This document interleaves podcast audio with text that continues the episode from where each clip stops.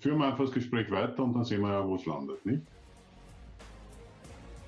Ein herzliches Willkommen zu einer weiteren spannenden Folge vom Career Booster Podcast. Bei uns geht es um die Themen Bewerbung, Selbstmarketing, Personal Branding und Mindset. Mein Name ist Dani Ruf, Selbstmarketing-Experte und Inhaber von careerbooster.ch und wenn du auch willst unter die Top 5% von allen Bewerbern gehören, abonniere einfach den Podcast. Genau, wir, wir haben heute ja uns verabredet per Telefon, gell, Michael, zum ja. Thema. Ähm, einmal haben wir, haben wir unsere Geschäftsstrategien in der Covid-19-Thematik, die wir ein bisschen besprechen und was das natürlich mit unserem Business, aber auch mit dem Business von vielen Menschen draußen macht. Ja. Und äh, einmal das Thema Mindset, Komfortzone, wo genau jetzt sehr wichtig ist. Und da hast ja du auch nochmal einen Workshop heute ähm, wo startet mit dem Unternehmer, da würden wir gerne mal ein bisschen mehr erfahren darüber. Das ist sehr spannend. Aber auch bei meinen Kunden, was Mindset jetzt sehr, sehr wichtig ähm, ist, wieso das sehr wichtig ist und was es auch ausmacht, oder? Ja, es ist, es, mein Mindset ist ja so ein, ein, ein für, für viele ausgelutschtes Wort, wie wir so schön hier mhm. sagen. Es wird immer wieder genannt ähm, und, und sehr wenige und zum Glück immer mehr Menschen verstehen, ähm, dass dieses Mindset, sich mit seiner Gedankenhygiene, sich mit sich selbst zu beschäftigen, mit seiner Kraft in deinem Geiste sozusagen, äh, hier damit zu beschäftigen, dass das eigentlich den Unterschied da draußen ausmacht. Und, mhm. und wenn ich, wenn ich die, einen Handwerker vergleiche, zwei Tischler, äh, die können ihr Handwerk. Der eine vielleicht ein bisschen besser, der andere ein bisschen schlechter. Sie sind spezialisiert. Aber die Frage ist, was machen Sie äh, für, für neue Produkte? Was, wie, wie sprechen Sie mit Ihren Kunden? Beziehungsweise wie ist Ihr Auftreten? Wie ist Ihre Sprache? Und wie sind Ihre Gedanken? Ist es positiv äh, hier besetzt, was Sie denken? Sehen also in Krisen und Chancen etwas Positives? Oder ist das Bedrohliche, das hier äh, immer da ist, ist etwas, was tief in mich hineingeht und mich bedroht und mich bedrückt und mich äh, quasi unterdrückt und sozusagen sehr belastet. Und wir wissen ja auch aus der, aus der persönlichen Entwicklung unser eigenes Leben, dass wenn wir schlecht beieinander sind, wenn wir schwach sind, äh, dann funktioniert vieles nicht mehr. Und dann gehe ich auch wie ein Häufchen Elend durch die Gegend und das ist auch als Unternehmer so, als Manager so, als, als Mitarbeiter so. Und mhm. das heißt, diese Krise Covid-19 hat, hat insofern ein, bei, bei, mir sichtbar und spürbar eine Veränderung herbeigeführt, dass äh, Menschen äh, durch dieses unfreiwillige Anhalten und dann plötzlich etwas ganz Neues wie Homeoffice oder Videokonferenzen, was ja vorher in so vielen Unternehmen tabu war. Das macht man nicht. Wir machen eine Dienstreise, wir treffen uns, ja, aber wir machen das nicht per Video. Ähm, das ist plötzlich neu geworden und, und in geworden. Und alle diese Veränderungen hat, es hat eine Zeit lang gedauert, ist nicht sofort da gewesen, aber dazu geführt, dass die Menschen angefangen haben, nachzudenken, äh, diesen Stopp äh, zum, zum Innehalten verwendet haben, über ihr Leben nachzudenken. Und es zeigt sich jetzt vermehrt bei mir in meinem Geschäft in den letzten Wochen, dass mehr und mehr Menschen mich ansprechen als private Menschen, aber auch immer mehr Führungskräfte, immer mehr Unternehmer, die erkennen und erkannt haben und vielleicht auch die Zeit genutzt haben jetzt, äh, zu erkennen, dass wenn ich in meinem Kopf die Kraft freisetzen kann, dieses Mindset und für mich nutzen kann, dann entwickle ich mich weiter und dann setze ich den neuen Schritt. Mhm. Ich denke, äh, es hat sehr viel mit Angst zu tun. Das ist auch ein Thema, das immer involviert ist, diese Veränderung, äh, sich äh, etwas in, in ein neues Feld zu wagen, hat immer mit Angst zu tun und hat hat auch, wir haben es ja früher besprochen, heute besprochen, das Verlassen meiner Komfortzone zur Folge. Ja, mhm. Ich falle ja so einfach, so leicht äh, in den Alltag hinein, ähm, die Regeln im Unternehmen müssen eingehalten werden. Alles, was außerhalb dieser Regelung da ist, führt zu, zu, zu Strafe sozusagen. Und Ignoranz im Karriereweg oder das Team ächtet mich und, und so viele Punkte. Ja. Und, und das heißt, ich fahre in einen normierten Bereich in meiner Komfortzone, mhm. privat wie auch Beruf. Ne. Das, also das, das Komfortzone-Thema, das du ansprichst, ja. spüre ich extrem ja. ähm, in meinem Geschäft, aber auch ähm, im, im Umfeld von, von von der, also nicht, nicht nur Familie, sondern auch vom ganzen sozialen Kollegenkreis und so weiter, vom sozialen Umfeld. Mhm. Und ich unterscheide immer zwischen zwei Menschen, oder? Also, also zwei Menschentypen. Und das ist einmal derjenige, wo wo sich sagt, Not macht erfinderisch, also aus der Not erfinde ich was Neues, unter Druck kann ich besser schaffen, unter so einer Situation wie Covid, da blühe ich eigentlich noch fast, ist noch fast positiv, blühe ich so extrem auf, dass ich mich neu erfinde Mhm. Und andere gehen so in, in die Haltung, Not blockiert mich komplett. Ja. Ja, also das ist für mich auch Mindset und natürlich ist das nicht von einem Tag auf den anderen changed, mhm. aber du kannst daran arbeiten. Ähm, ob das dann nur positives Denken ist, lassen wir jetzt mal noch weg. Ich glaube, es ist viel, viel mehr als das. Es ist ein riesen, riesen langer Prozess. Aber genau die zwei Menschen sehe ich auf dem Markt und das spüre ich aber auch in der Kommunikation. Also Kommunikation per E-Mail ist viel schärfer geworden zum Teil bei, bei genau so Menschen und auch weniger empathisch.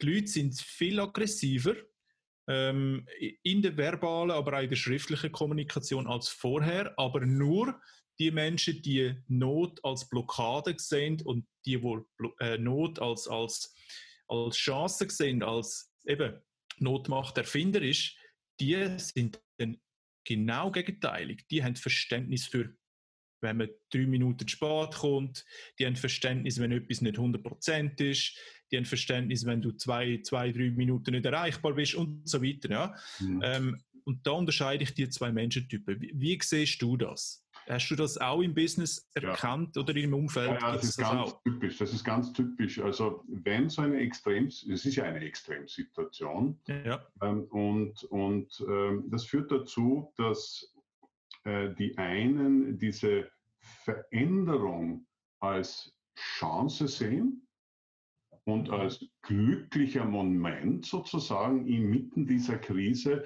die Chance, etwas Neues zu probieren. Und das sind die, mhm wo du sagst, die, die gehen als Gewinner hervor. Die kommen mit neuen Produkten, neuen Ideen, neue, neue Energie aus dieser Krise heraus und sind also dann im Markt schon in einer sehr frühen Phase erfolgreich, wo andere noch mit offenem Mund zusehen und überlegen äh, oder gar nicht überlegen und einfach versuchen auszusitzen. Das wird schon vorübergehen, ohne ja, genau. zu realisieren, dass sich da draußen alles verändert. Und die werden dann danach die Probleme haben. Auf der anderen Seite, diejenigen, die sich jetzt hier zurückziehen und auch aggressiv werden, das ist ein Mindset-Thema und das ist pure Angst.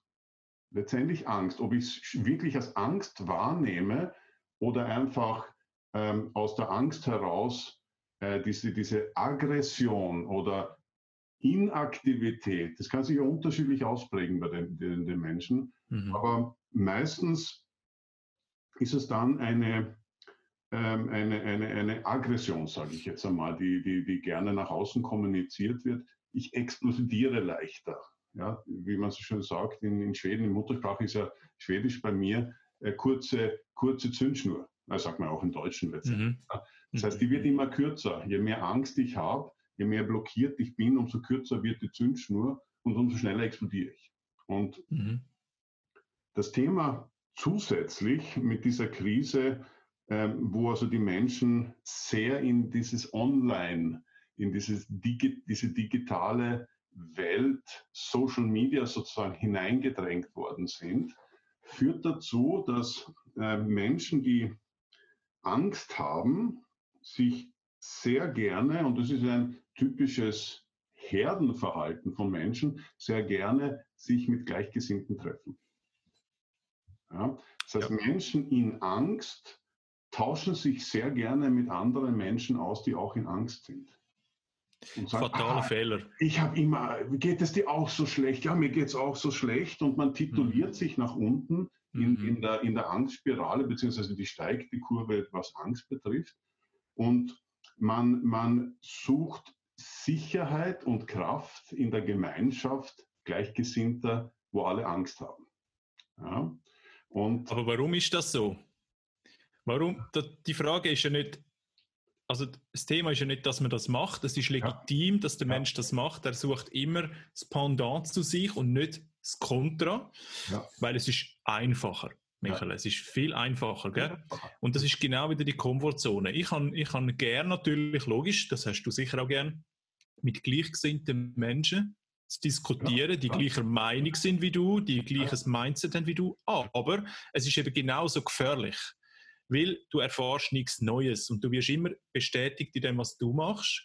Und wenn das jetzt, was du machst, nicht unbedingt vorteilhaft ist, dann wirst du die ganze Zeit gegeben, bestätigt, jawohl, du machst das richtig, jawohl, es ist richtig, dass du Angst hast, jawohl, es ist richtig, dass du nicht mehr allein gehst, einkaufen im Moment und was weiß ich. He? Und wenn, wenn du im Supermarkt bist und, und andere Menschen, weil sie dir 10 cm zu nahe kommen, anfeindest und beleidigst und beschimpfst, wie wir es ja in den Medien sehr oft sehen, vor allem von, von Amerika, genau. dann ist das nur pure Angst und dort ist genau das Thema, also ich kenne die Menschen nicht persönlich, aber ich kann mir es vorstellen, dass die Menschen genau mit so Menschen zu tun haben, die wiederum ihre Angst bestärken und sagen, jawohl, es ist super, dass du Angst hast, weil es ist ganz, ganz schlimm. Wir reden nicht, ob es schlimm ist oder nicht, es ist das Mindset, wie gehst du damit um? Ja. Es ist nur das, ja? Genau, genau. Meine, es hat das Thema, ähm, wenn, also diese Menschen äh, hier mit, äh, mit, ich sage mal, Autorität oder mit, mit Gewalt sozusagen verändern zu wollen, mit Gegenangst, Gegenkräfte zu, zu verändern mhm. zu wollen, das wird nicht funktionieren. Das heißt, weil sie sich in ihrem Recht sehen. Das ist ein mhm. ganz wichtiger Punkt hier. Das heißt, auch wenn man, äh, wir wollen nicht über Politik hier reden, aber wenn du diese, die, die, das Verhältnis, wie die Politik kommuniziert versus wie die Menschen mehr, mehrheitlich Angst haben, das passt ja auch nicht zusammen, meiner Meinung nach. Ja? Und genauso in, in einem Unternehmen, wenn ein Unternehmen verändert wird, saniert wird, mit einem zweiten zusammengelegt wird, fusioniert wird, ähm, ähm, irgendeine Führungskraft für viele unerklärt gekündigt wird und nicht nachvollziehbar gekündigt wird, dann herrscht pure Angst und Herdenangstmentalität in diesen Teilen oder im ganzen Unternehmen. Ja? Mhm. Und das kann ich nicht mit Autorität hier verändern und drehen. Da muss ich, muss ich als Vorgesetzter, als, als Leader sozusagen hier mich zuerst einmal hineinversetzen und akzeptieren, welches Wertebild diese Menschen haben auf der anderen Seite. Warum die Angst haben. Es ist mhm. okay, mhm. dass sie Angst haben. Und dann, wenn ich einmal in dieser Haltung bin, muss ich dann halt überlegen und kann ich überlegen, wie und durch welche Maßnahmen und Kommunikation, Sprache, Handlung kann ich hier äh, schrittweise diese Menschen, die, die in dieser Herde sind, äh, wieder herauszuholen und wieder in die, in die, quasi in die positive Aktivität bringen. Mhm. Das ist ganz, ganz wichtig und die Voraussetzung dafür, dass, dass ich das überhaupt erkenne, ist natürlich Mindset-Arbeit. Ja, das heißt, dieses Mindset, was so ausgelutscht ist, ist ja unglaublich, ein unglaublich großes Thema, das sehr viel umfasst. Das ist Menschenkenntnis, mich selbst kennen und wenn ich mich selbst verstehe, äh, beginne ich auch andere Menschen zu verstehen. Und dann sehe ich das ich Gemeinsame. Ja. Also ich sehe das genauso wie du. Ich sehe noch einen Punkt. Und zwar ist der, das Mindset-Thema ist ja, bin ich bereit, mich zu verändern? Und das im Prinzip sind die meisten, 99 Prozent, denke ich, kann es nicht statistisch erweisen, ja, sind bereit, sich zu verändern. Aber sie sind nicht bereit, den Preis für die Veränderung zu zahlen. Und der Preis, wir reden nicht über Geld, wir reden über Zeit, Disziplin und so weiter. Weil ein Mindset-Change oder ein Change irgendwas, Sport, whatever. Das dauert halt nicht nur zwei Wochen, sondern Monate, oder? Und man sagt ja, 90 Tage braucht ein Change, ein Change, bis integriert ist, bis er automatisiert ist. Und ich bin gerade im Moment ein gutes Buch am Lesen, das ist die 1%-Methode. Äh, kennst du das? Ich habe es nicht gelesen, aber ich kenne es, ja. Okay, also die, die 1%-Methode, das geht darum, dass jeden Tag 1% verbessern tust vom ja. vorherigen Tag und somit so kleine Veränderungen Ende vom Jahr rund 37, 38 Prozent bei einem Thema genau, besser ja. bist als vor einem Jahr. 1,01 hoch 365 ist sozusagen. Ganz genau, oder? Das ist, das ist die exponentielle ja. ähm, Zinseszinsrechnung in dem Sinn, oder? Genau. Genau. Und das finde ich sehr, sehr spannend. Und Thematik ist, viele Menschen sind bereit, sich zu verändern, aber sie möchten es zu schnell. Und sie warten zu lang. Ich sage immer, wenn du dich, wenn du dich möchtest verändern, beziehungsweise du möchtest was sein, dann musst du ein, zwei Jahre in Zukunft schauen. Ja. Gut. Ein, zwei Jahre in Zukunft schauen, wer möchte ich in ein, zwei Jahren sein und heute starten. Und nicht, was will ich in zwei Wochen sein, der andere hat das auch, ich will das auch. Das geht einfach irgendwie nicht. Das, das wäre Hardcore, äh, funktioniert in den wenigsten Fällen, weil man zieht Hardcore nicht durch. Und es wird auch nicht automatisiert im, im Kopf. Das macht das Buch sehr, sehr spannend.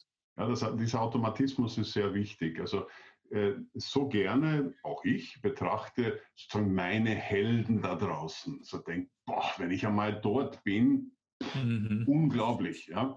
Und jeder von uns hat, so hoffe ich, ich hoffe es wirklich, dass jeder von uns solche Helden sieht und, und Teile davon gerne für sich äh, quasi in Anspruch nehmen würde. Aber der Pfad dorthin, das ist nicht etwas, was einem geschenkt wird, ähm, sondern es ist Konsistenz, es ist tagtägliche Arbeit, wohlwissend, in welche Richtung ich will, aber nicht in diesen Riesenschritten, wie du sagst, richtig, ähm, dass ich also sage, ich, ich mache einen gewaltigen Schritt und bin mit, mit einem Schritt ganz dort oben und nehme die Abkürzung, das geht in den seltensten Fällen, sondern äh, äh die meisten sind aber in diesem Glauben einen Riesenschritt tun zu können äh, und, und super schnell auf diese Mega-Ebene raufzukommen und übersehen, dass sie im Alltag tausend andere Dinge zu tun haben, man sehr leicht den Fokus verliert und äh, diese Konsistenz dran zu bleiben. Und da ist es sehr wohl wichtig, große, schöne Ziele zu haben, äh, aber hier wieder zurückzukommen auf das, was du gesagt hast, ein Prozent pro Tag klingt wenig, aber es ist unfassbar viel Veränderung eigentlich. Wenn du überlegst, diese 37, 38 Prozent pro Jahr, das heißt, du veränderst dich um 30 Prozent. 40 Prozent pro Jahr. 40 Prozent. Ja, das, das, pro Thema, ne? Pro, pro Thema. Thema, wo du sagst, da möchte ich mich verändern. Also ja, genau. das, das ist gewaltig viel, das musst du erst einmal schaffen. Und deswegen bin ich ein Anhänger von diesen Microhabits. Also ganz kleine Schritte. Mach ganz, ganz kleine Schritte und wiederhole die. Statt, wenn du sagst, ich, mach, ich möchte fitter werden, ich möchte sporteln. Nicht, dass du sagst, ich möchte jetzt einen Marathon in zwei Wochen laufen. Das wird nicht funktionieren, wenn du vollkommen untrainiert bist. Aber mhm. schau zu, dass du ähm, fünf Minuten schnell gehen kannst, wenn das schon zu viel ist. Ja, und das ziehst du ein paar Tage durch und dann sagst du statt fünf Minuten, sechs Minuten, sieben Minuten, dann bist du auf 10, 15 und plötzlich kannst du anfangen, 100 Meter zu laufen, ohne zu sterben, sozusagen. Jetzt machst du gerade mal die Rechnung, Michael. Bitte? Mach gerade mal, mach mal die Rechnung. Jede, jeden Tag eine Minute länger. Eine Minute länger, ganz genau. Ja, und du hast 365. Also, das ist viel. Ja, dann bist du am Ende vom Jahr 365 Minuten. Ja. Das sind das drei Stunden, vier Stunden, vier, fünf Stunden. Ja, das 15. ist Marathon. Ja. Erhöhe genau, jeden Tag ein Laufpensum um eine Minute und in einem Jahr läufst du locker den Marathon. Mhm. Eigentlich, eigentlich simpel, oder? Ja, so ist das Leben und so genau. ist der Beruf und, und so weiter. Aber das ist genau der, genau der Punkt. Menschen haben keine Geduld, Mhm. Oder viele Menschen haben keine Geduld oder zu wenig Geduld, ein Jahr lang das Ding durchziehen. Ja. Weil es ist natürlich, wenn du nach sechs Monaten bist du nicht nur auf fünf Minuten Training, sondern dann bist du auf mehr Training. Dann musst du jeden Tag vier Stunden, also zwei Stunden laufen. Ähm, die Zeit haben viele nicht. Aber wenn du natürlich schon mit einer halben Stunde startest, hast du die ersten 30 Tage schon drin. Und wenn du jeden Tag ein paar Minuten oder eine Minute länger, was jetzt äh, machst, dann bist du viel, viel schneller vorwärts, oder? Das heißt, wir haben jetzt zum Beispiel auch gerade, ich und meine Partnerin genau das Thema jetzt auch gemacht, oder? Wir haben gesagt, wir gehen jeden Morgen, stehen wir eine Stunde früher auf. Mhm. Das ist hart für mich, ja. Ich bin mhm. früh aufsteher. Mhm. Und wir haben es trotzdem probiert jetzt, seit ein, zwei Wochen. Und sie hasst Joggen. Mhm. Und ich bin, ich bin eigentlich noch gerne ein Jogger. Habe jetzt aber auch lange nicht mehr gejoggt. Und Halbmarathon habe ich ähm, früher sehr spontan gemacht. Ähm, habe ich nicht müssen trainieren, weil ich jeden Tag oder jede Woche drei, vier Mal joggen bin. Und habe jetzt ein paar Jahre ein bisschen schleifen lassen. Und jetzt kommt genau wieder das. Was mache ich? Der Kopf sagt, hey Dani, du magst schon Marathon rennen oder einen Halbmarathon, ist kein Problem. Aber der Körper mag das nicht. Ja, so ist es. Und dementsprechend resigniert er und dementsprechend bist du demotiviert, oder? wenn irgendwas nicht mehr geht, wie du es kennst. Und jetzt geht es genau um das, langsam wieder starten. Jeden Tag, wir haben angefangen mit 30 Minuten laufen. Mhm. Nicht joggen, laufen. Ja. 30 Minuten laufen.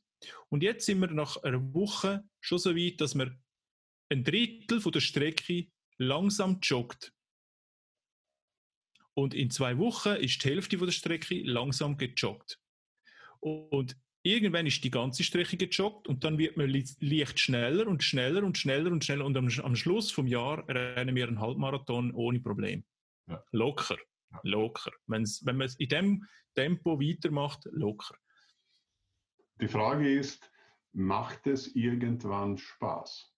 Glaube ich, ganz ein wichtig. Ja, genau. Das ist das, ja. genau das Thema heute besprochen. Wann macht es Spaß? Und Spaß macht es genau. dann, wenn es keine Anstrengung mehr ist für den ja. Körper, für den Kopf. Ja. Wenn du nicht mehr musst das machen, sondern hey, der Kopf weiß, die Belohnung am Schluss von dem Training ist so toll, das ist so automatisiert. Ich mache das einfach, weil es ist nicht mehr anstrengend jetzt. Und eine Minute oder zwei Minuten pro Tag länger ist nicht viel anstrengender als das Pensum, das ich sonst schon mache. Mhm. Also entsprechend, let's go. Ja, so ist es. Also, und das ist, da sind wir wieder auch zurück bei diesem Thema der ganz großen Ziele versus äh, Microhabits. Diese mhm. eine Minute pro Tag äh, mehr laufen oder länger mhm. laufen. Ähm, äh, so viele verlieren sich im große Vision oder die große Anziehung zu finden, diese Inspiration, diese Großartigkeit, damit ich dann endlich weiß, was ich zu tun habe, obwohl sie eh, eh wissen, in welche Richtung sie hinwollen mhm. und, und verlieren sich in, in, in diesen Gedankengängen, anstatt einfach zu sagen, ich beginne. Ich setze den ersten Schritt ich laufe heute jetzt sozusagen bildhaft diesen, diese eine Minute und dann bin ich fertig. Ich laufe, ich, ich komme ins Tun und ich finde über dieses Tun, wenn ich merke, es funktioniert, äh, das Laufen wird, leichter. Ich kann plötzlich länger laufen und ich kann nicht nur einmal um den Block oder, oder dann plötzlich zweimal um den Block laufen. Oder ich kann eine, eine Strecke hin und zurück laufen, was ich vorher nur gehen konnte. Dann kommt plötzlich diese Energie hinein und diese Freude und diese, diese Leidenschaft kommt dann am Ende des Tages, wenn du aber genug lang dabei bist und nicht nach den zweiten äh, zwei Minuten am dritten Tag quasi stehen bleibst und sagst, aus dem wird nichts. Ja? Mhm. Das heißt, die Freude kann man nicht in, oder ist in den seltensten Fällen einfach herbeizaubern und sagen, juhu, heute bin ich hoch erfreut, heute bin ich voll mit Energie und jetzt ziehe ich das unendlich durch, bis ich an meinem Ziel bin. Das ist nicht so. In den meisten Fällen heißt es einfach dran zu bleiben.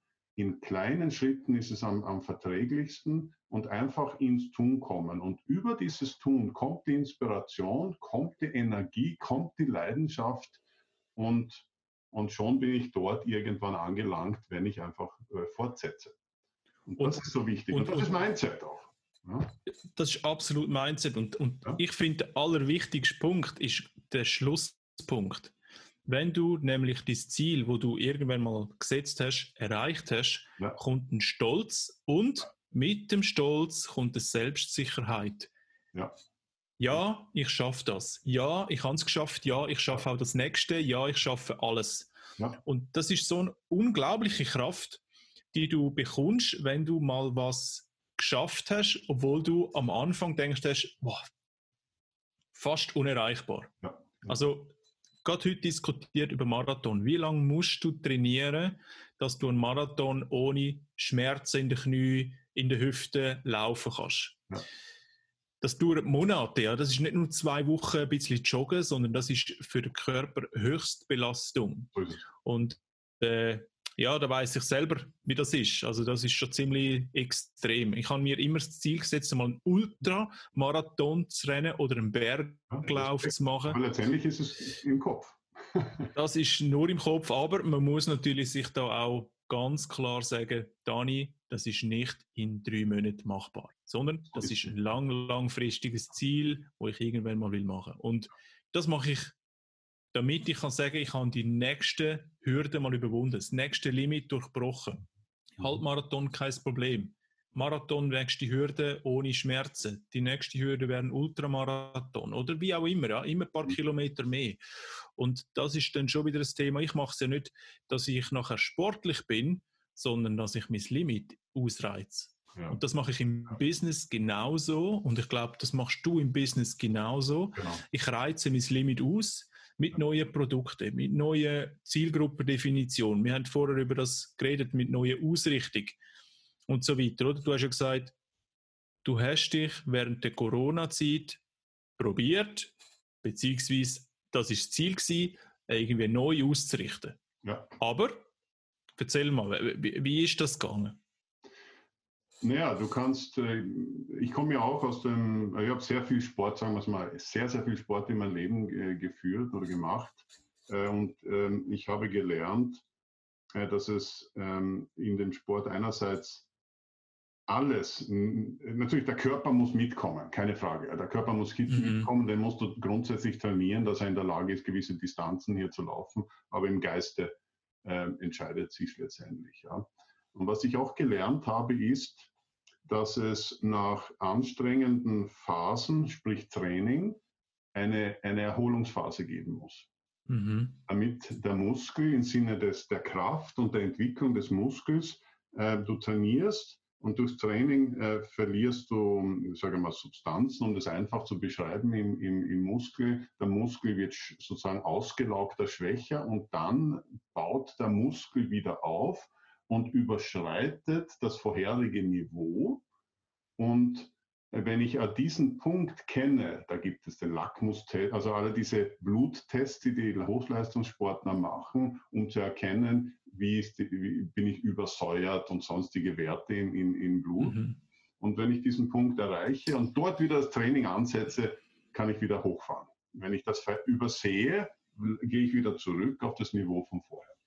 Das ist ein, ein, ein, ein physikalisch oder körperliches Phänomen bei uns Menschen, das wir wissen und auch bei allen Lebewesen. Und so, ist, so sehe ich das auch äh, in, in der Wirtschaft, in meinem eigenen Beruf, dass ich äh, Trainingsphasen habe, wo ich Gas gebe, Vollgas gehe, aber nicht über Jahre hinweg. Nicht insofern, dass ich sage, wie, wie so viele, ich fahre Vollgas und irgendwann bin ich tot, irgendwann bin ich im Burnout, irgendwann habe ich einen Herzinfarkt oder was auch immer, falle komplett aus, sondern das Thema ist Vollgas gehen und dann wieder die Ruhe einem zu geben. Und so ist es auch in dieser Krise bei mir gewesen. Ich habe das als Riesenchance gesehen, äh, bin vorher wie oft in meinem Leben Vollgas gegangen. Ich habe alles gleichzeitig gemacht ähm, äh, und, und habe erkannt, dass der volle Einsatz, 100 Prozent auf allen äh, auf allen Fronten sozusagen nur bedingt Erfolg hat, wenn ich 100 Prozent gehe. Ja, dieses Vollgas gehen äh, ist, äh, ist nicht ähm, der Garant für Erfolg. Ja, Und da kommst du nur drauf, wenn du wieder irgendeinen Reset-Punkt hast. Und das war hier die Covid-19, wo plötzlich alles sich verändert hat. Und da ist mir wieder klar geworden, Michael, was machst du eigentlich? Jetzt bist du schon wieder in diesem alten Muster drin, Vollgas. Und das, das, das ist sozusagen die Antwort äh, auf, auf diese Covid-19-Krise bei mir, dass ich ein Reset ge äh, gesetzt habe, äh, äh, einen Stopppunkt und einfach zugelassen habe, jetzt schauen wir mal, wie wir so schön in Wien sagen, schauen wir mal. Jetzt schauen wir mal, was passiert. Ja? Ich habe meine Batterien aufgeladen, äh, mein, mein Geist sozusagen ist wieder frei geworden, da kamen wieder neue Gedanken. Ich habe Raum geschafft, geschaffen für neue Neues, neue Gedanken in meinem Kopf. Mhm. Äh, und plötzlich sind, ähm, sind äh, Menschen auf mich zugekommen, die ich vorher nicht wahrgenommen hatte, die wahrscheinlich vorher nicht gekommen wären, weil ich in dieser in diesem Hamsterrad sozusagen, es war wirklich ein Hamsterrad, es war hoffentlich auch eine Vorwärtsbewegung, ja, aber ähm, ich hatte plötzlich eine andere Energie, hatte eine andere vielleicht Ausstrahlung und das hat wieder andere Menschen angezogen. Ja, und das, und das, das wieder zu erkennen, äh, Phasen einzubauen, Resets, zurückgehen, Chance für neue Gedanken, Neues zu entwickeln, das, das hier, äh, das, das habe ich jetzt hier genutzt. Und ich habe in meinem Leben immer wieder solche Phasen gehabt, ja, wo was auch immer war. Und, und das hier war halt Covid-19. Und deswegen ist Covid-19 für mich bei aller Tragik, für, was die Personen betrifft, wo sie persönlich betroffen sind, ähm, in Covid-19. Äh, für mich ist das eine mega äh, Chance gewesen, Dinge zu ändern. Mhm. Ja, es ist erstaunlich, was du sagst, oder? Genau das, was wir ja vorher auch besprochen haben, das Mindset-Thema. Ein Mensch sieht Covid-19 als extreme Gefahr ja. für, für mich als Person, fürs Business, für die Arbeitswelt etc. Aber andererseits sehen Menschen das auch als Chance, genau auf der gleichen Branchen auf der gleichen Ebene. Und da frage ich mich, was ist mit diesen zwei Menschen, die eigentlich genau gleich sollten sein, gleiche Branche, gleicher Job, vielleicht sogar noch ein soziales Umfeld ziemlich ähnlich. Was ist mit denen passiert, dass der eine so denkt und der andere so denkt? Oder so, ne? Die Disbalance ist da sehr, sehr groß. Und irgendwie dunkelt mich das, es gibt kein Dazwischen. Es gibt, es gibt entweder Angst oder pure Energie. Und ja. nicht, ja, keine Ahnung, was ja. passiert. Ich gucke jetzt mal und wenn es denn so wird, ist auch okay und wenn es so wird, ist auch okay. Irgendwie gibt es das nicht. Ich, ich habe noch nie einen Menschen getroffen, der so denkt. Natürlich, es gibt Menschen wie jetzt du, die sagen, ich nehme mich zurück und gucke mal, was mit dem Business passiert oder was mit mir passiert. Ja. Aber da oben positiv eingestellt ja. und nicht in der Angststarre verharren und schauen, was passiert. Ja. Also dementsprechend warten, bis etwas passiert, nur, bitte nur mit positivem Mindset.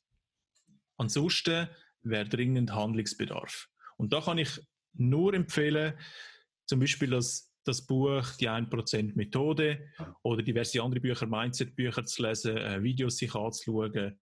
Es gibt ja diverse Mindset-Themen wie gesagt, das dauert einfach ein Stückchen Zeit, bis das Mindset changed ist. Mhm. Und da kann ich jedem da empfehlen,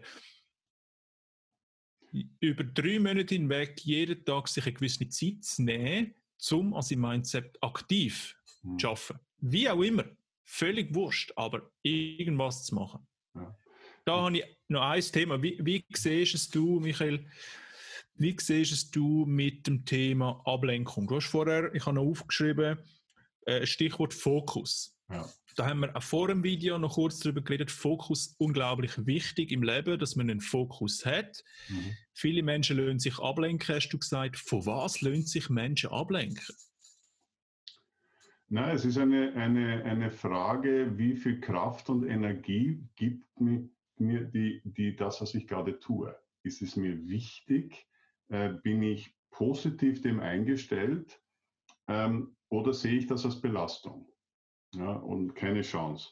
Es ist eine Frage der Genüsse sozusagen. Warum, warum lenkt mich die Schokoladentafel ab, hier äh, doch vielleicht noch zu arbeiten? Ja? Mhm. Ähm, das ist natürlich, kann auch sehr komplex werden, diese Denke, aber es ist letztendlich die Frage, was ist mir wichtig in meinem Leben? Ja? Und das muss nicht das Megaziel sein, sondern was ist mir wichtig? Ja? Was ist mir wichtig und ähm, was bin ich bereit zu investieren oder beziehungsweise was, was, wo bin ich bereit, mir selbst zuzugestehen, dass es umgesetzt gehört. Ja, ist es mir wichtig, dass ich, wenn ich sage, ich möchte das jetzt erreichen und sei es nur die eine Minute an dem Tag, dass ich mhm. möchte mhm. heute, nur heute, eine Minute länger äh, hier rennen und nicht, dass ich sage, ich möchte jetzt oder werde einen Marathon laufen. Das ist wieder ein Riesenschritt dorthin, sondern ja. stehe ich zu dem für mich, für meine Werte oder wie ich da stehe als Michael, stehe ich dazu, dass ich sage, wenn ich diese eine Minute jeden Tag erhöhe, ziehe ich das auch durch. Ja? Und da, da bin ich natürlich gefangen. Ich, das ist so ein Mind-Chatter. Das kommt aus dem Mindset, das kommt aus dem, aus auch aus dem Thema, aus der Diskussion mit äh, oder aus, dem, aus der Meditation heraus, diese, mhm. diese Welten. Da, da hast du, wenn du ähm, bei dir überlegst, äh, du sagst, ich versuche jetzt 30 Sekunden lang mit Augen zu natürlich äh, nicht zu denken. Das funktioniert einfach nicht. Jetzt wirst du draufkommen, versuche nicht zu denken. Und schon fängt es an. Ja. Das heißt, du hast da hinten ein, ein, ein Sprachrohr, dein Unterbewusstsein, dein Thinking Mind, äh, sage ich jetzt einmal, das hier immer spricht mit dir. Mhm. Dann hast du, äh, wie kommst du drauf? Es muss ja etwas geben, dass du, wo du drauf kommst bei dir drinnen, dass du überhaupt so denkst. Das ist dann sozusagen ein Observing Mind. Das ist also, du bist Beobachter und Denker gleichzeitig. Ja? Und da bist du dauernd in den Dialog drinnen, soll ich jetzt die Minute hier äh, laufen oder nicht? Oder ist vielleicht die Schokoladetafel besser? Und da bist du in einem inneren Dialog die ganze Zeit, wo deine, dein Ego mit dir spricht und sagt, naja, lass es lieber, nimm die Schokolade, ist viel einfacher. Ja? Und, und dann hast du wieder deine Werte, dein Wertebild, dass du dir sagst, du hast dir ja was vorgenommen und du ziehst dein Ding durch. Und da bist du im dauernden Dialog hier. Und ähm, und die Frage ist, wie schaffst du es, diesen Dialog für dich in deine Richtung zu nutzen? Und, und da ist wichtig, dass du die Energie oder die Kraft siehst und siehst, wo du hin willst und diese Freude entwickelst äh, und, und letztendlich irgendwann, auch wenn es dir wirklich Spaß macht, auch diese Leidenschaft und diese Energie, dieser Dialog, das kannst du, äh, kannst du erst dann ähm, für dich auch nutzen, ist vielleicht auch wichtig hier in dem Zusammenhang, wenn du überhaupt erkennst, dass sowas abläuft. Das heißt, du musst dir etwas bewusst machen, was bei dir abläuft gerade, äh, bewusst machen, dass du gerade so denkst, bewusst machen, dass du gerade nur an die Schokoladetafel denkst und nicht an deinen dein Marathon, den du eigentlich laufen willst und die Freude, dass du wieder eine Minute länger hier gelaufen bist. Das ist ein sehr spannender Ansatz. Sich das bewusst zu machen, ja. ist gar nicht so einfach, wie es klingt. Ja. Aber es gibt zum Beispiel in, in Tokio gibt es das. Ähm, es gibt die Methode, wie heißt jetzt die Methode? Ach, frag mich nicht genau. Auf jeden Fall machen die das im Zug, also in der Bahn. Mhm. Mhm. Wenn Sie wenn Sie losfahren, zum Beispiel wenn ein Zugführer losfährt mit dem Zug, dann zeigt er auf Signal grün und sagt Signal grün los. Das heißt, einmal ist es zeigen mit, mit der Gestik, es ist grün und einmal ist es das verbale Thema, sich bewusst zu machen, was habe ich gesehen, ja. konkret. Ja. Und das finde ich eigentlich noch spezielle Methode. Es wäre für privat relativ strange, wenn ich mir sage, Zähne putzen jetzt oder aufstehen jetzt. Ja, aber es ist sich, das sind so Kleinigkeiten, sich bewusst machen, was mache ich jetzt? Ja. Also Im Sinne von das, was du gesagt hast, Schokolade. Typisch, ja? oder Chips oder Popcorn vor dem Fernseher. Sich bewusst machen, ich schaue jetzt eine Stunde Fernsehen. Macht das Sinn? Macht das, sich das laut sagen, verbal sagen? Und nicht einfach nur denken, sondern Richtig, sagen, genau. bewusst sagen. Ja, und jetzt auch sagen, jetzt nehme ich Schokolade, macht das Sinn? Eigentlich habe ich Lust auf Schokolade, aber würde derjenige Mensch, der ich sein wird, irgendwann würde jetzt Schokolade essen? Ja, und der mal auch nicht, aber irgendwann wird am Kopf bewusst, hey, du machst gerade einen großen Fehler, ja. weil du wirfst dich um zwei Wochen, drei Monate wieder zurück. Und da kommen wir natürlich zum Punkt Fernsehen und all die, die medialen, äh, verführerischen, grossen Nachrichten und, und so weiter, wo wir ähm, mit Social Media und TV und Radio und überall bekommen.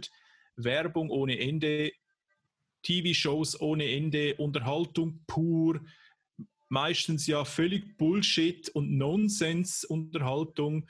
Ähm, da gehe ich manchmal auch rein, ganz klar. Ich habe vier Jahre kein Fernsehen mehr gehabt, genau aus dem Grund.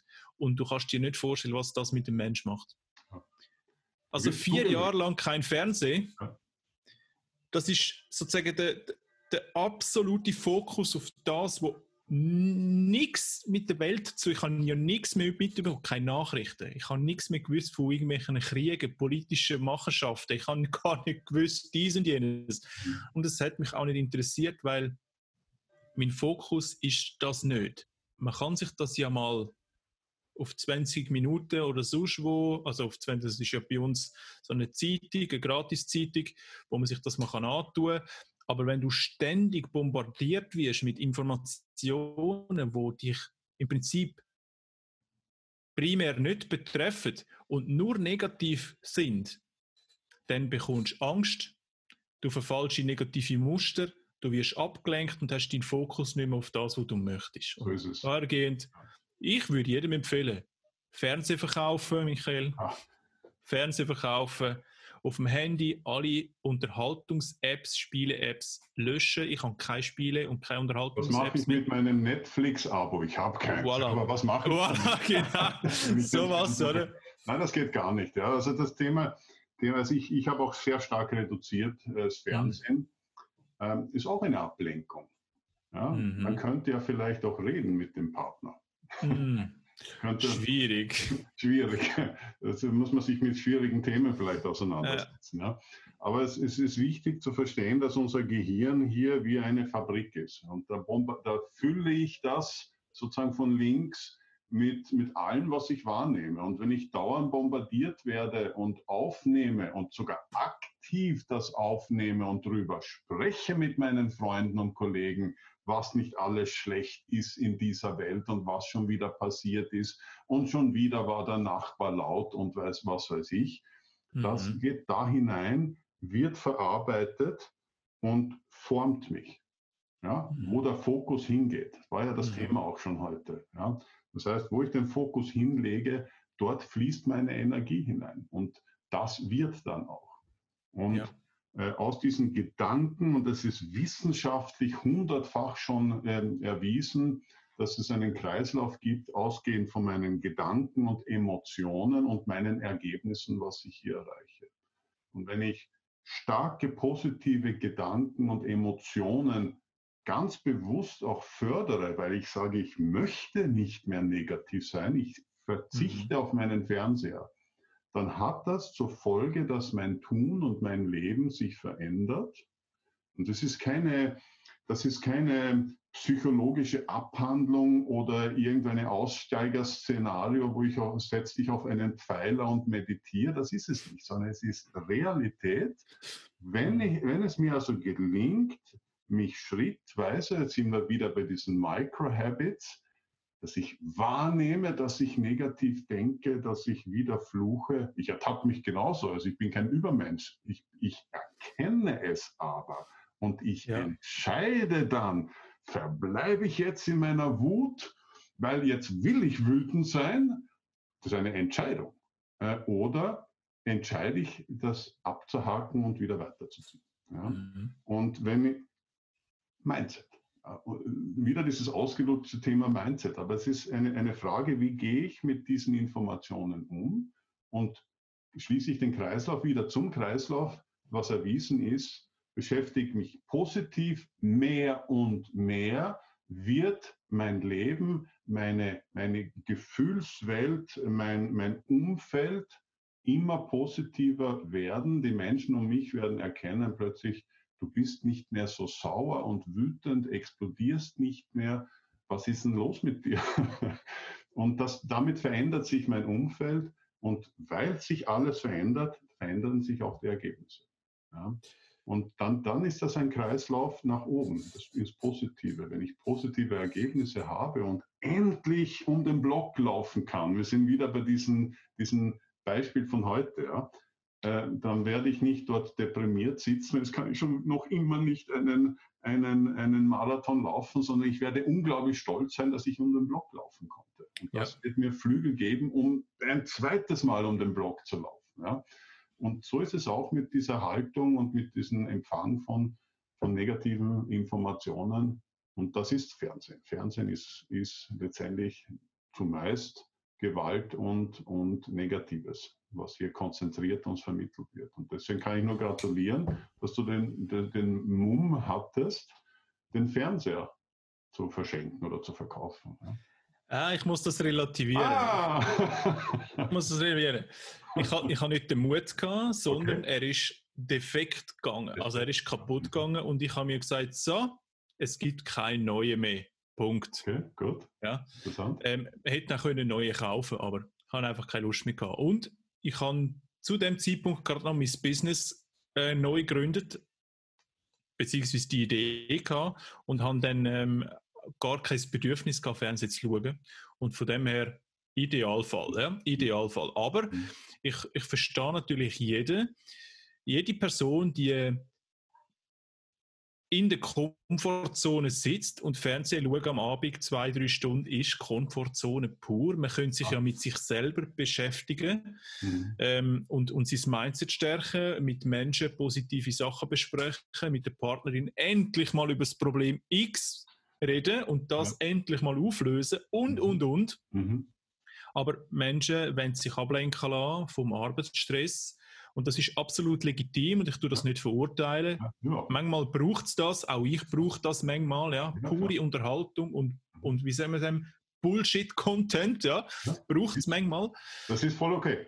Aber wenn du es jeden Tag stundenlang machst, dann kann dein Mindset nicht positiv werden, oder? Es gibt doch den Spruch, du kannst nicht positive Ergebnisse erwarten, wenn du negativ denkst. Richtig, ja. Wenn du, wenn du also äh, nichts verändern willst, äh, kannst du nicht erwarten, dass sich alles äh, im Außen verändert. Ja? Du musst mhm. dich verändern. Und ich denke auch jetzt kommt der Impuls von dem, was wir vorher diskutiert haben, mit äh, etwas vornehmen und dann immer wieder ablenken lassen, diese Schokoladetafelgeschichte. Mhm. Und nach zehn Minuten wieder anfangen, eine Schokoladetafel zu essen. Ähm, da, da gibt es äh, schon ein, ein Modell, das, äh, glaube ich, für viele hilfreich sein kann. Äh, ich habe so eine To-Do-Liste, also sei es im Kopf oder auf dem Papier, was ich tun möchte. Ich möchte jeden Tag um eine Minute länger laufen. Ja? Oder ich möchte jetzt, ich muss jetzt, keine Ahnung, drei, vier Stunden durchlernen, um etwas zu können, weil ich einen Test habe oder eine Präsentation haben möchte oder ein Lied singen muss oder was auch immer. Ja? Und und äh, da kann es hilfreich zu sagen, zu sein, äh, dass ich äh, von mir aus diesen Plan am Tag mir fixiere, was ich heute alles machen möchte, in welcher Reihenfolge. Und auf der anderen Seite eine Nicht-To-Do-Liste machen. Das heißt, ich, wenn ich weiß, dass die Schokolade unglaubliche Anziehungskraft hat bei mir, ja, wenn ich lerne, dann kann ich auf meiner Nicht-To-Do-Liste aufschreiben, Schokolade ab 19 Uhr. Erst ab 19 Uhr. Da kann ich Schokolade essen. Das heißt, ich fixiere das, was mich ablenkt. Wenn ich das also bewusst mache, wenn ich also in meinem Prozess bin und erkenne, Moment, jetzt wollte ich heute eigentlich vier Stunden mein, mein Lied üben, aber eigentlich habe ich das nur 15 Minuten geschafft, dann, dann, dann habe ich nur mehr gegessen oder was auch immer getan wenn, mir bewusst, wenn ich mir bewusst mache, dass das mein Ablenkungsmanöver ist, dann kommt das Ding auf die Nicht-To-Do-Liste. Und dann, bevor ich also diesen Tag starte oder wenn ich diese quasi diese vier Stunden ähm, äh, Lernen meines Musikstücks hier vor mir habe, dann sage ich mir, gut, ähm, ich habe jetzt die vier Stunden und es ist jetzt, keine Ahnung, 13 Uhr und um 17 Uhr sind die vier Stunden vorbei und ab 17.15 Uhr, so auf die Art, das ist nur eine geistige Geschichte, ja, ist die Schokolade dran. Mhm. Und plötzlich dreht sich das. Dann weiß ich, ich bekomme ja eh meine Schokolade. Aber gleichzeitig ziehe ich mein Ding durch. Ja, Wie adaptierst du das auf Business? Na, im Business genauso. Ähm, das Thema ist, ähm, wenn du beispielsweise vorhast, äh, ein Konzept zu erarbeiten und du kommst in die Firma und du weißt ganz genau, wenn du in dem Augenblick, wenn du dein Büro betrittst, stürzen alle Leute auf dich ein, wenn du ein, ein Vorgesetzter beispielsweise bist, äh, oder äh, das Telefon fängt an zu klingeln. Kann eine Möglichkeit sein, dass du, da musst du dich ja organisieren. Und eine Möglichkeit, dich zu organisieren, kann sein, dass du sagst, ähm, die erste Stunde am Tag oder eine, das ist ja meistens am einfachsten, dass du deiner Sekretärin oder wen auch immer sagst, die erste Stunde, die ich hier bin, die gehört mir. Und das heißt, von 8 Uhr bis 9 Uhr äh, ist das meine Zeit. Keine Kundenanrufe.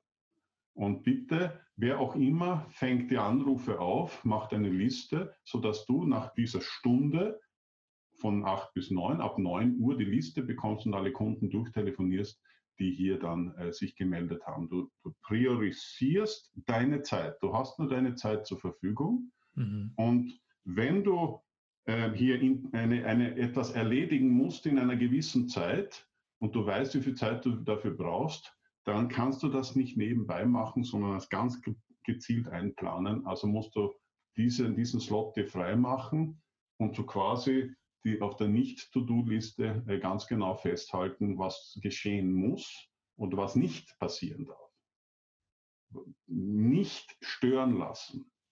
Äh, Türe zu, unerreichbar und diese Themen. Ja. Muss man sich mhm. etwas überlegen. Ja. Aber es ist eine Möglichkeit zu sagen, ähm, das machst du einen Monat lang, jeden Tag, eine Stunde, vier Wochen lang. Das sind pro, pro Woche fünf Stunden mal vier Wochen, das sind 20 Stunden. Was schaffst du, wenn du konzentriert 20 Stunden ohne Unterbrechung an ein Konzept oder was auch immer hier arbeitest? Kann mir keiner erzählen, dass du das nicht schaffst. Ja. Kann mir auch keiner erzählen, dass du es nicht schaffst, dir den Freiraum zu geben. Mhm. Das muss eine dezidierte Entscheidung sein. Ja, mhm. ja ich glaube, vor der Entscheidung haben viele Menschen Angst. Ja. Ich, ich kann das von mir sagen, am Anfang vom Business. Äh, jede Entscheidung, einen Auftrag abzulehnen, weil Kapazität nicht da, mhm. hat bei mir ausgelöst, ach herrje, ach herrje, was denkt der kommt von mir? Das ist ganz schlecht und der kommt nie mehr und erzählt jedem weiter, Dani äh, kommt nicht nach und so weiter. Mittlerweile ist es aber so, dass ich ganz klar sage, Wochenende zum Beispiel, wo ich früher immer durchgeschafft habe, komplett, immer E-Mails beantwortet habe, komplett. Drei Jahre lang jetzt, habe ich mir jetzt gesagt, no way, gibt es nicht mehr. Auch wenn ich die E-Mails gesehen auf dem PC, ich habe übrigens auf dem Handy keine E-Mails, kann das App auch nicht aktiv, null. Mhm. Ähm, ich komme auch keine Sprache, keine, keine Nachrichten über auf dem Handy am Wochenende, nur WhatsApp. Das ist das Einzige. Aber wenn ich E-Mails sehe am PC, ich beantworte sie explizit nicht mehr.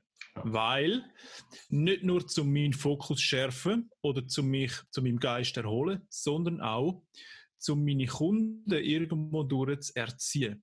Weil es hat die Zeit gegeben, wo ich das immer gemacht habe und Kunden das weiter erzählt haben und gesagt, hey, der Dani ist auch am Wochenende da, schreib ihm oder Leute ihm an oder was weiß ich. Genau.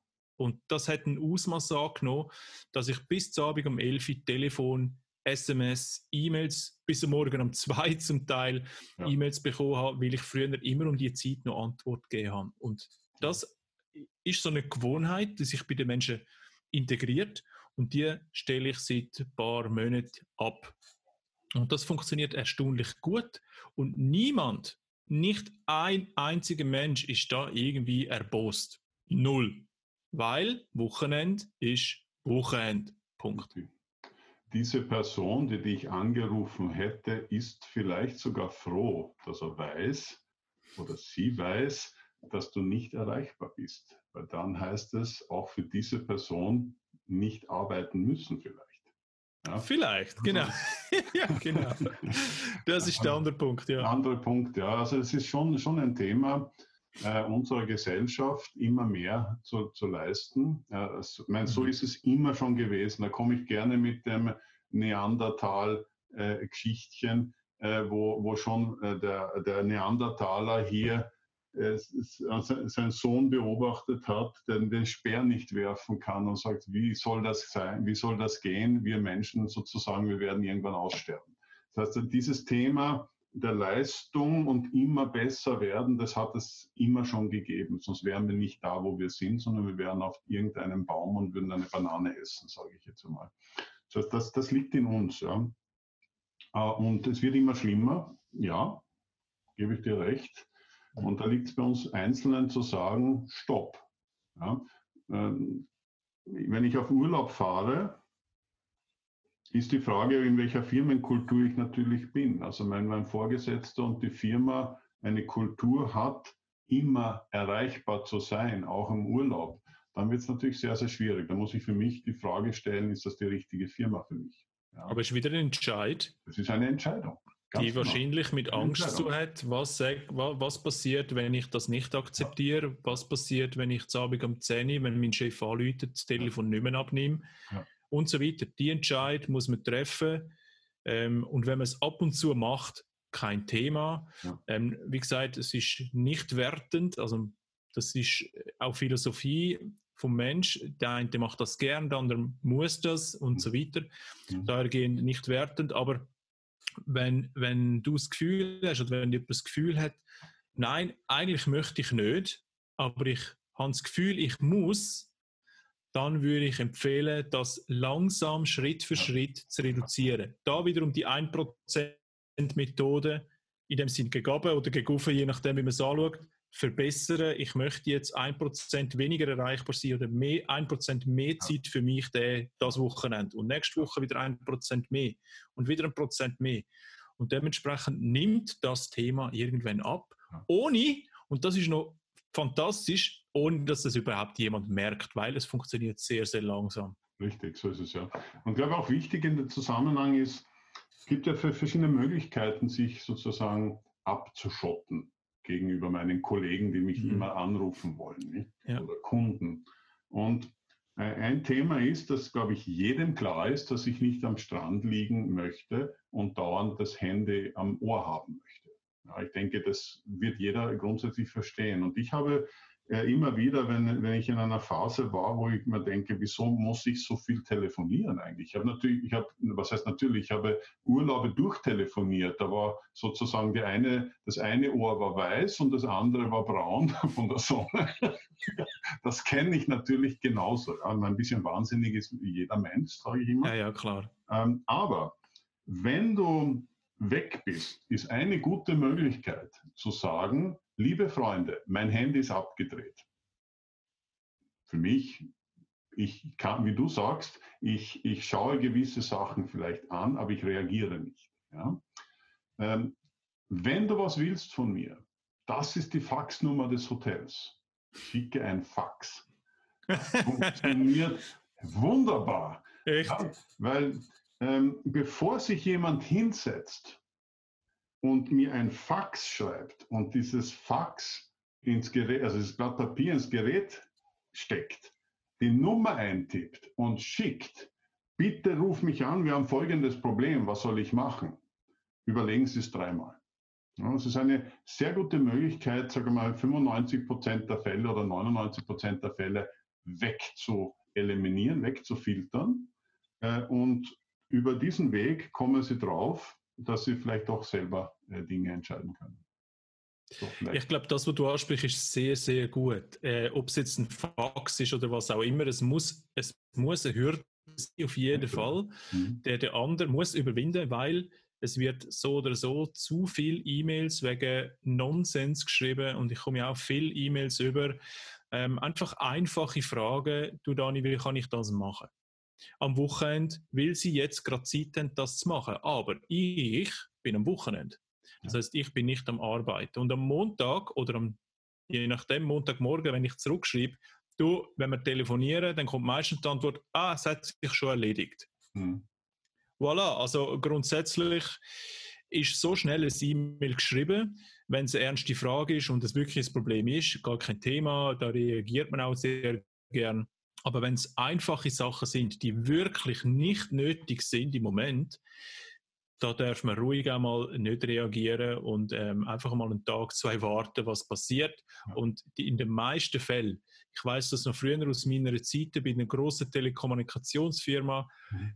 120 E-Mails pro Tag. Ja. Und schätzungsweise 9, 95 Prozent sind entweder CC für mich ja. Oder es sind kleine Anliegen, die eigentlich selber hätten gelöst werden können vom jeweiligen Absender, mhm. aber einfach zu faul gewesen, um es selber zu machen und jetzt fragt man halt einen anderen.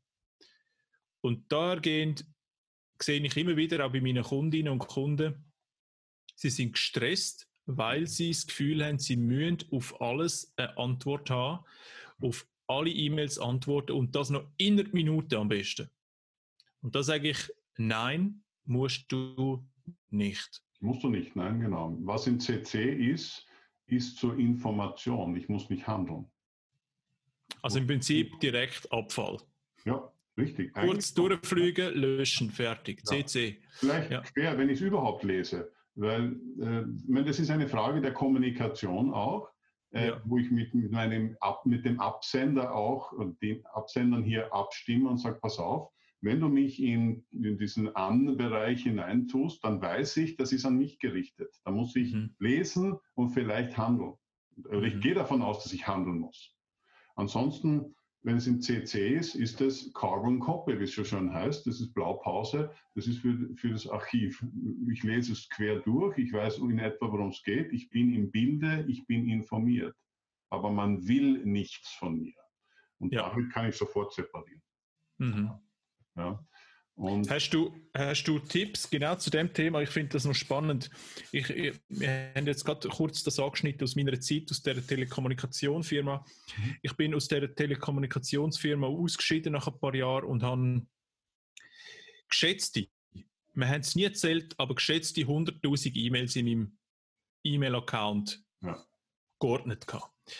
Hast du einen Tipp für Menschen, wie sie können sich besser strukturieren und organisieren, damit sie eben genau das ja. nicht haben, beziehungsweise das besser können handeln. Das ist ja natürlich eine mega Frage. Es hängt da ja wiederum von der Unternehmenskultur ab und der Funktion, die du in dem Unternehmen hast. Mhm. Äh, bist du in Projekten involviert, wo es wichtig ist, äh, das äh, zu sammeln, äh, die Kommunikation zu sammeln? Bist du Projektmanager? Und dergleichen. Ja? Oder bist du einfach ein, ein Empfänger, eine Empfängerin von, von etwas und wenn du das durchgelesen hast, kannst du das löschen. Wenn du das durchgelesen hast und etwas äh, ausgelöst hast, etwas getan hast, löscht es. Ja? Mhm. Also das hängt natürlich davon ab. Also hm, wie kann ich mich besser organisieren, heißt das letztendlich. Ja? Wie lege ich die Prioritäten? Weil es gibt ja verschiedene Ansätze, oder? Ja, ja, ja. Also, also ich, ich bin, also ich bin immer wieder fasziniert von Menschen, äh, wenn ich denen eine E-Mail schicke, äh, dass es immer drei oder je nachdem Wichtigkeit klarerweise, aber wenn es nicht brennt, weiß ich, am dritten Tag kriege ich die Antwort. Ich weiß nicht, wie sie es machen. Also sie müssen irgendwie ein Ablagesystem haben, äh, wo sie sagen, in drei Tagen. Ja? Mhm da bin ich überhaupt nicht so einer. Also ich bin, ich bin immer Aschur, also fast immer Aschur. Ja? Also ich, ich weiß, ich kenne meinen, mein, meine E-Mails sozusagen an dem Tag. Ja? Und wenn ich es an dem Tag nicht schaffe, dann plane ich das ein für den nächsten Tag. Äh, außer ich sage, das ist uninteressant. Ja, dann schiebe ich es nach hinten, wenn ich Aber es gibt Menschen, die antworten immer drei Tage danach. Ja. Und das muss auch eine Art Organisationsform sein. Ähm, äh, ich weiß nicht, wie sie es machen. Also sorry, jetzt muss ich ein bisschen die Antwort hier. muss ich, nein, nein, schon, ähm, absolut in Ordnung. Ähm, es, es, gibt, gibt ja da verschiedene Methoden. Ja, es gibt natürlich die Bottich, also diese also, äh, die Organisationsformen sozusagen, äh, wie, wie ich von großen Themen auf kleinen Themen komme und wie ich sie einordne äh, in, in eine sozusagen To-Do-Liste in, in die Aktivitäten. Mhm. Da gibt es mhm. natürlich viele Methoden mhm. äh, und ich denke, ich, es ist wichtig, dass ich immer überhaupt eine Methode habe ja, und nicht unstrukturiert vorgehe. Ich habe Zeiten gehabt, da habe ich diese Dinge verwendet. Ja, da war die Wand voll davon oder der Bildschirm voll. Äh, dann habe ich, ja richtig. Genau. Alles voll. ja, richtig. Die sind super. Ja, aber dann kann ich die wieder wegwerfen, wenn ich sie nicht brauche. Ja. Und wenn, auch wenn sie voll sind mit Aktivitäten und ich mache drei Tage nichts, dann schaue ich nach drei Tagen drauf und sage, hat sich eh erledigt. Und ja. Also, aber ich habe es einmal äh, als Erinnerung. Das ist vielleicht auch ein ganz wichtiger Punkt, unabhängig der Methode. Kennst du sicherlich am Wochenende speziell, wenn, wenn du nicht klar kommunizierst, ich bin nicht erreichbar. Oder ein, du klar kommuniziert hast, wenn, dann bin ich um 19 Uhr erreichbar, geht dein Hirn kontinuierlich. Du hörst nicht auf zu denken. Ja, bei mir ist es zumindest oft so. Mhm. Gerade wenn ich in Projekten bin, in intensiven Zusammenarbeiten mit, mit jemandem, dann, dann weiß ich, äh, wenn ich das nicht bewusst abschalte, hört mein Gehirn nicht auf zu arbeiten. Ja. Ich ertappe mich dauernd damit, äh, über, dieses, über dieses Thema nachzudenken. Bewusst Und nicht nur dies, nicht nur dies Hirn äh, kann nicht abschalten, sondern auch das Hirn vom Gegenüber weiß nicht konkret, du bist nicht erreichbar. Ja, niemand kennt sich aus. Ja. Äh, niemand, ja genau. Und alle denken, ja, der ist schon irgendwie erreichbar und gibt doch keine Antwort. Was ist mit dem los? Was ist da passiert? Warum gibt es? Ja. Richtig, warum antwortet der Mensch nicht? Also ich schreibe ja, genau. sehr gern mittlerweile, ich habe hab sozusagen unter Anführungszeichen den Mumm mittlerweile auch zu sagen, ähm, ich kann jetzt nicht, ich schreibe nicht hin, ich will jetzt nicht, sondern ich kann mhm. jetzt nicht. Ich bin entweder ab 19 Uhr frühestens erreichbar und werde mich heute noch melden oder du hörst von mir äh, Montagvormittag bis 11 Uhr oder so. Da bin ich präzise ja. in meiner Aussage und alle kennen sich aus. Ja, aber auch das ist ein Entscheid, Michael, und das ist wieder ein Thema, das ist für viele Menschen ein, ein mutiger, ein großer Schritt, um zu sagen, nein, das Anliegen hat bei mir jetzt keinen Platz. Ja. Ich melde mich um 20 Uhr, sowas. Ja? dann, dann muss ich den Mut haben zu sagen, das hat keinen Platz. Ja, genau. Ja. Und da erinnere ich mich immer wieder an, an, äh, an die Aussage von der Vera F. Birkenbiel. Ähm, sie hat immer gesagt, der Mensch hat es in der heutigen Zeit bis zum Mond geschafft, die Distanz zum Mond überwunden, aber kommunikativ zum Mitmensch noch nicht. Und das finde ich ein sehr starkes äh, Prinzip, genau für das. Wir kommunizieren viel zu wenig klar ja. und wissen darum nicht, was der andere meint, beziehungsweise wissen nicht, ist die Information angekommen, ist sie verstanden worden und ist sie akzeptiert. Ja. Und das finde ich sehr, sehr wichtig. Ob mit ja. Partner oder mit, mit Geschäftskollegen und so weiter. Genau. Ja. Wirklich greifbar zu sein, dass sich jeder sich auskennt. Was gibt es denn Schöneres, als wenn ich genau weiß von meinem Partner, meiner Partnerin oder von meinem Vorgesetzten oder Kollegen, wo ich dran bin? Sonst gehe ich, so wie Sie schön sagen, schwanger die ganze Zeit mit diesen Gedanken, Unruhe, ein ungutes Gefühl. Äh, und dann mhm. kommen, was kommt dann? Das negative Gefühl meistens belastet mich. Warum hat das mit mir zu tun? Habe ich vielleicht doch dreimal zu oft angerufen? Weiß ich nicht. Ja? Und, und das, das, das ist so einfach eigentlich umzudrehen ins Positive, wenn ich immer klar kommuniziere und äh, die Entscheidung fälle und damit auch die Verantwortung übernehme für das, was ich kommuniziere, auch in diesen Micro-Geschichten mhm. drinnen. Sagen. Ähm, so wie gestern, ich, ich war in einem Meeting äh, und, und das hat länger gedauert und ich habe gesehen, dass ein Kunde mich schon dreimal angerufen hat. Da habe ich nur gesagt, Freund, gib mir bitte oder mach, gib uns fünf Minuten Pause jetzt, so wie eine Kaffeepause. Äh, habe ich aber nicht angerufen, den Kunden. Habe ich klar kommuniziert, weil der hat wahrscheinlich schon seine Kreise gedreht, weil er sich nicht auskennt, warum der Michael antwortet eigentlich immer sehr oft und sehr schnell, in diesem Fall nicht. Einfach eine kurze Nachricht. Ich bin in einem Meeting, dieses Meeting dauert bis 19 Uhr und wenn ich im Auto bin, rufe ich an. Dann kam die erlösende Antwort vom Kunden, alles kein Problem.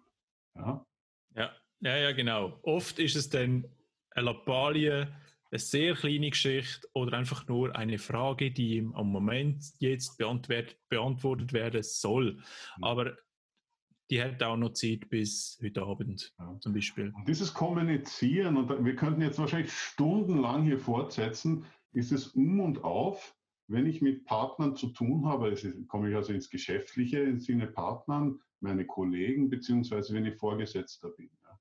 Mhm. Das, das, woran es immer scheitert, ist die Kommunikation. Ja, da geht es weniger um die Kompetenz, weil auch wenn ich, wenn, die, wenn ich mit Experten zu tun habe und ein Nicht-Experte wird Vorgesetzter, äh, dann ist es immer ein, eine Spannungsgeschichte. Aber wenn dieser, weil die Experten natürlich äh, gerne einen Experten vorne hätten, ganz oben, um, um ihn äh, auch als Kollegen zu sehen. Ja. Aber wenn diese Person hier klar kommuniziert, sagt, was er will, was sie will, wohin die Reise geht, dann kennen sich alle aus. Und damit wird sehr viel negative Energie von vornherein hier äh, aus, aus diesem Setup rausgenommen. ja. Ja, und das Ganze, und das Ganze tümpelt vor sich hin. Ja. Das ist, du wirst ja nicht besser, das Team wird ja nicht stärker, ja. sondern nur wenn jeder vom Team weiß, woran er ist und was er konkret zu tun hat und was du darüber denkst und, und, und, und, und, ja. dann ist die Kommunikation final abgeschlossen und jeder weiß, wo, wo er äh, in, der, in dieser Wolke von vom Unternehmen, wo er steht und was er zu tun hat. Genau. Wenn aber kommuniziert wird, ja, ja, mal einfach mal machen und mal schauen mal, was passiert und irgendwie Wischi-Waschi-Zeug. kennt sich niemand dann, ja. Genau, und hat niemand ein Ziel und wird niemand ankommen und genau wieder das, dass die, die, die Micro-Milestones, die werden nicht umgesetzt, weil niemand es grob im Blick hat. Ja. Und niemand sagt, hey, bis denn das, bis denn das, bis denn das. Und das sind so Themen, die sehe ich ja bei mir auch. Ich bin ja kein geborener Unternehmer. Ich bin jetzt mittlerweile reingerutscht. Ich habe jetzt mittlerweile zwei Angestellte. Mhm. Und genau das Thema muss ich auch immer wieder lernen. Mhm. Klar kommunizieren, ja. was möchte ich. Was und möchte ich, genau. Mitarbeiter verlangen das auch. Dani, sag konkret, was ist bis wann zu tun. Ja. Und wenn ich nur mich selber führe, dann weiß ich das, muss ich ja das mir nicht sagen. Ich sage ja nicht, ja Dani, ähm, ich schreibe mir, ich habe mir nie aufgeschrieben, bis dahin möchte ich das tun, aber es wäre sehr ratsam, das zu tun. Also so eine To-Do-Liste, die du angesprochen hast, ich nehme es dann schon fast ein, ein Daily Journal in dem Sinn und dort hineinschreibe täglich, ich mache mir einen Wochenplan, was gibt es diese Woche zu tun? Ja. Ja. Ganz klar. Und die Sachen, die da drin stehen, sind mindestens zu tun. Mindestens. Das heißt, das heißt aber beschäftigen mit dem großen Ziel. Wenn du sagst, du hast ein Jahresziel, dann gilt es halt, das auch irgendwie runterzubrechen. Unbedingt. Runterzubrechen auf dein Quartal, auf den Monat, auf die Woche und letztendlich auf den Tag. Ja.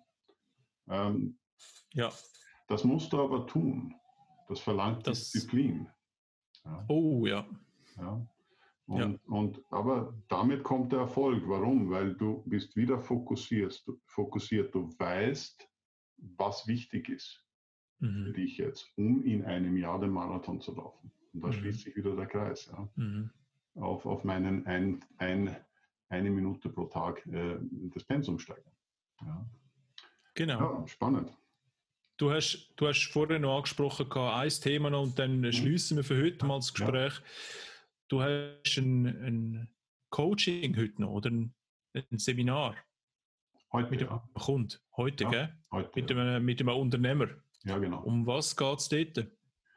Ähm, da ist, äh, das ist das Startup, oder Start, ich arbeite das im 1 zu 1 Setup, ist glaube ich ganz mhm. wichtig Führungskräfte, Vorstände, Geschäftsführer, Aufsichtsräte, Gesellschafter, Finanziers, was auch immer. Also die, die etwas bewegen können und auch sich bewegen wollen sozusagen. Und mhm. äh, hier ist es äh, ein Unternehmer, der mich angesprochen hat, äh, der erkannt hat, in dem Fall ist es ein Mann mit einem Unternehmen, der erkannt hat, äh, dass er irgendwas ändern muss an seiner Denke oder wie er, wie er agiert, wie er handelt, wie, wie er denkt und tickt, wie er kommuniziert ähm, all das, was wir heute eigentlich in, in, in, in unser Gespräch ja in vielen Bereichen ja äh, berührt haben äh, und angesprochen haben, dass er da etwas tun muss. Und äh, hat mich angesprochen äh, und wir starten jetzt einen, einen Zwei-Monats-Prozess, äh, wo wir uns alle zwei Wochen zusammenrufen, äh, workshopartig, äh, wo es sehr intensiv geht, zwei, drei, vier Stunden, vielleicht nur eine Stunde, aber sehr intensiv, wo ich gewisse Themen rund ums Mindset, so wie wir das heute äh, besprochen haben, auch gemisch, gemischt mit meinen Erfahrungen als, als Unternehmer, als Manager und als Unternehmensberater, einfach hineinfließen lasse und mein, mein, mein Wissen von 35 Jahren Beruf hier weitergebe hochkonzentriert. Ja. Und das startet heute mit, äh, mit purer Mindset-Arbeit, äh, in Übungen, aber auch äh, in die Tiefe hinein, wie funktionieren wir Menschen und warum funktionieren wir so. Mhm. Ja. Ähm, und wie, wie, wie können wir durch bewusstes Zuhören und erkennen, was wir tun, daraus äh, uns äh, verändern? Und wie können wir Kräfte in uns mobilisieren, die in jedem von uns stecken? Wie können wir auf Knopfdruck so quasi von uns von einem schlechten mentalen Zustand in einen sehr starken mentalen Zustand hier verändern? Das geht innerhalb von Sekunden, wenn man weiß wie. Ganz wichtig. Gibt es verschiedene Tipps und Tricks, wie ich mich optimal einstelle äh, auf ein Gespräch auf eine Situation, äh, wo ich weiß, da wird es kritisch, da muss ich stark sein, da muss ich vielleicht auch aggressiv sein oder da brauche ich nur zuhörend sein, da soll ich freundlich hineingehen. Wenn du also weißt, dass du dich mental auf eine Situation einstellen kannst, dann kannst du auch bestimmen, dass du so hineingehst. Und das ist Teil der Mindset-Arbeit für Führungskräfte, äh, die, die, die, diese Basis zu verstehen, und dann letztendlich für sich Tools auch zu entwickeln oder beigebracht zu bekommen, um äh, in, in, seiner, in der eigenen Welt dann auch ganz anders agieren zu können, um diese, die seine eigene Welt verändern und sein Umfeld verändern zu können. Es wirkt sich auch aufs Private aus. Das heißt, dieses Private kann man nicht trennen von dem Ganzen, weil ja. ich bin ja ein Mensch und äh, keine Maschine, das nur in der ja. Firma hockt. Sondern ich habe auch ein Privatleben und äh, da spreche ich gerne auch von, von dieser Balance äh, der Triade auch, wie ich, Triade nennt man in vielen Zusammenhängen, aber eine der Triaden, die ich hier gerne kommuniziere, ist, dass ich als Manager oder Managerin oder Unternehmer und Unternehmerin eine Aufgabe habe. Ich bin aber genauso ein Mensch, das sind diese zwei Pole. Wie geht es mir als Manager oder Managerin? Wie geht es mir als Mensch? Und wie geht es mir in der Beziehung mit meinem Partner, mit meiner Familie. Und diese drei, drei Dinge sind wie ein, wie ein Dreieck. Das ist zwar kein Dreieck jetzt, ja, aber das kann ich balancieren. Es gibt immer eine schöne Mitte bei, bei jedem dieser Dreieck, Viereck, wie auch immer. Und wenn ich zu viel arbeite, dann kippt das System zu Lasten meiner eigenen Person und zu Lasten meiner Beziehung. Ja? Und wenn ich mich nur auf meine Beziehung konzentriere und das andere vernachlässige, dann vernachlässige ich meinen Beruf. Und das heißt, es ist auch eine Art des Bewusstmachens, was wichtig ist im Leben, ja? was mir wichtig ist. Und wenn ich das bewusst mir mache, erkenne ich auch, äh, wo Handlungsbedarf ist. Und diese Mechanismen, die Zusammenhänge, so wie wir heute äh, sehr intensiv diskutiert haben, sehr spannend diskutiert haben, das fließt alles da hinein in, in diesen Prozess, ist ein Initial, eine Initialzündung des Bewusstmachens äh, und dann anfangen, das Microhabits in den Alltag hinein zu integrieren. Und das passiert mhm. jetzt. Ja. Sehr, sehr cool. Mhm. Also sehr spannend auf jeden Fall. Ähm, wir könnten noch stundenlang über das Thema reden. Ich glaube, wir sind da auf einem ähnlichen Level. Ähm, was, was, was Mindset anbelangt. Und ich glaube, da können viele Menschen von da außen sicher noch einiges mitnehmen am Mindset. Ich hoffe natürlich, dass die meisten schon ein positives Mindset haben und äh, unsere Videos und Podcasts und so weiter schauen und hören. Aber der, der nicht so weit ist oder die, die noch nicht so weit ist, unbedingt weitermachen, nicht aufgeben. Disziplin ist das A und O. Ich würde nicht so große Schritte, eben die, die Micro-Habits, die 1%-Methode funktioniert einwandfrei. Hm. Man muss sich aber dafür entscheiden. Ja, mache ich oder nein, ich habe keinen Bock. Genau. Ja, das ist ganz wichtig. Und sich immer vorstellen, was ist das Ziel und was würde die Person, die an dem Ziel angekommen ist, machen jetzt. Mhm. In der jetzigen Situation. Würde sie die Schoki essen? Würde sie nicht joggen? Würde sie mit dem Chef nicht reden? Würde sie mit der Partnerin nicht das Problem diskutieren? Oder würde sie es genau machen? Ja. Und dementsprechend handeln und jeden Tag ein bisschen besser werden, immer ein bisschen besser. Und dann haben wir Ende Jahr 40-prozentige Steigerung pro Thema, wenn wir jeden Tag ein Stückchen besser werden. Mhm. Ein Prozent nämlich. Ja. Und das macht viel, viel aus. Michael, mega spannend gewesen ja. heute. Sehr, sehr spannend. Ja, finde ich auch herrlich. War das heute auch für mich hier, äh, mich so auszutauschen mit dir. Und ich freue mich, wenn, wenn die, die Zuseher und Zuseherinnen, die das dann sehen, auch Rückmeldungen geben und einfach weitere Impulse in, in diese Diskussion hinein aber es ist so wichtig. Mhm. Ich bin ein Anhänger davon, dass jeder äh, das Potenzial hat, jeder die Kraft ist, hat, jeder hat alle Möglichkeiten. Ja? Nicht jeder kann ein Jeff Bezos werden ja? von, von Amazon. Nicht jeder kann ein Milliardär sein, aber jeder kann sich weiterentwickeln und äh, Lebensbereiche so verbessern, dass ich wieder zufrieden und glücklich bin. Ja, das kann jeder. Äh, ich muss es nur wollen und bestimmen, dass ich das tue. Das Wie kann man zeigen, wie kann man Leute beobachten, die den Weg schon gegangen sind. Und ich bin ein Anhänger davon, das zu zweit zu machen. Ja. Das ist ja. so wie im Sport mit dem Trainer. Der Sportler an sich äh, kann bis zu einem gewissen Niveau alleine trainieren. Aber dann braucht er einen, Dritt, einen quasi eine zweite Person daneben, die sagt, okay, du hast jetzt 100 Liegestütze gemacht oder 10 Liegestütze, ja. Der 11. und der 12. kommt noch. Du hättest beim 10. aufgehört. Und der, dieser, diese Person sagt, zwei noch. Aber dann wirst du in einem Jahr so die Liegestütze machen, jetzt spaßhalber. Ja, ja genau. Ähm, und und äh, dieses zu zweit zusammenarbeiten ist, ist, ist äh, oder in der Gruppe arbeiten von Gleichgesinnten, wo die Kraft und Energie da, da ist, wo die Gleichgesinnte da sind, die etwas in ihrem Leben verändern wollen. Das mhm. gemeinsam auszutauschen, wie machst du das? Wieso habe ich heute einen Scheißtag? Wie, was kann ich tun? Hast du das auch? Ja, ich habe das auch, ist klar, aber das mache ich, um wieder positiv gestimmt zu sein. Dies, dieser Austausch, nicht alleine es tun, das ist das, das, was so schön ist. Und deswegen bin ich überzeugt, dass jeder Mensch sich verändern kann und seine Ziele erreichen kann. Absolut. Ja. ja. Können ja, es geht nur ums Wollen. Wollen. Wollen, ja. Wollen, das ist die Frage. Will genau. ich es wirklich und entscheide ich, es auch zu tun? Voilà. Ja, das ist es. Will ich es und entscheide ich es, das zu tun. Gutes Schlusswort.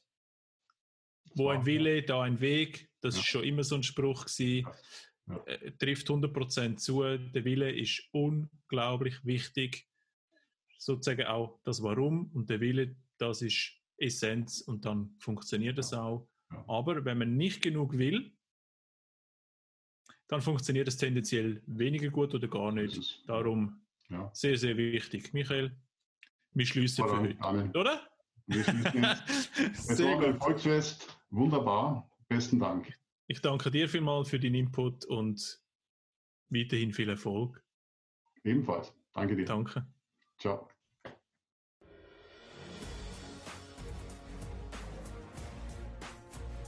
Wenn dir der Podcast heute gefallen hat, dann freue ich mich auf ein Abo und eine 5-Sterne-Bewertung von dir, damit wir zukünftig noch mehr spannende Gäste für dich können interviewen können.